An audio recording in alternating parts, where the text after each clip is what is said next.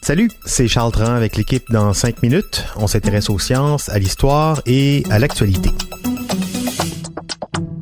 Aujourd'hui, on parle de transpiration. Paraît que quand on transpire, on évacue des toxines, on fait sortir le méchant. La peur des toxines est à la mode avec les jus de toutes sortes censés évacuer les toxines qui se logeraient soi-disant dans notre corps. Plusieurs personnes vantent les bienfaits de cure de chaleur, l'exercice physique, sous le prétexte que c'est en suant qu'on évacue le méchant. Mais euh, est-ce que c'est vrai ça? Eh ben non.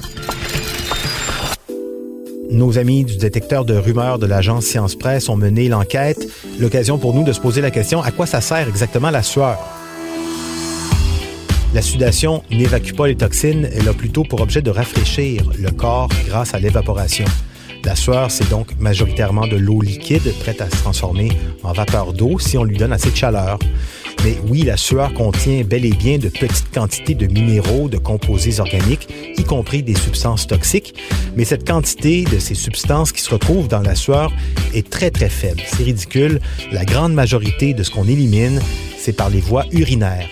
Une équipe des universités d'Ottawa et McGill l'avait d'ailleurs confirmé l'an dernier en se penchant sur les polluants organiques persistants, vous savez, les, les furanes, les dioxines, fumée de tabac, bois chauffé, brûlé, incinération de déchets, ce genre de, polluants. N'importe quel échantillon d'urine ou même de sang peut révéler la présence de centaines de composés provenant de cosmétiques, d'agents nettoyants, de médicaments, de gaz d'échappement de véhicules, de fleurs, de litières, de poêles à bois, de nourriture. Et là encore, c'est notre corps qui élimine ces composés à travers notre foie et nos reins, qui, eux, sont bien équipés mieux que la peau pour faire le travail. Nos glandes sudoripares n'ont pas, en effet, l'expertise requise donc pour faire la job. Mais la sueur, souvent, ça sent pas très bon, donc on se dit qu'il doit y avoir des toxines. En fait, ce sont les bactéries qui vivent à la surface de notre peau qui convertissent le gras qu'on trouve dans la sueur en composés odorants comme l'acide butyrique.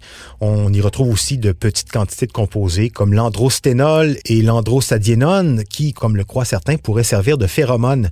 Ben oui, des fois, les odeurs de transpiration, ça peut attirer plutôt que repousser.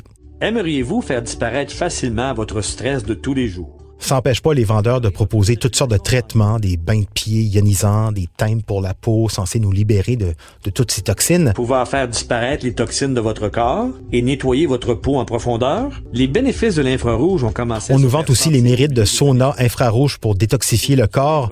Ces installations utilisent une lumière infrarouge qui pénètre la peau et réchauffe nos tissus de l'intérieur au lieu de nous réchauffer de l'extérieur comme le sauna régulier.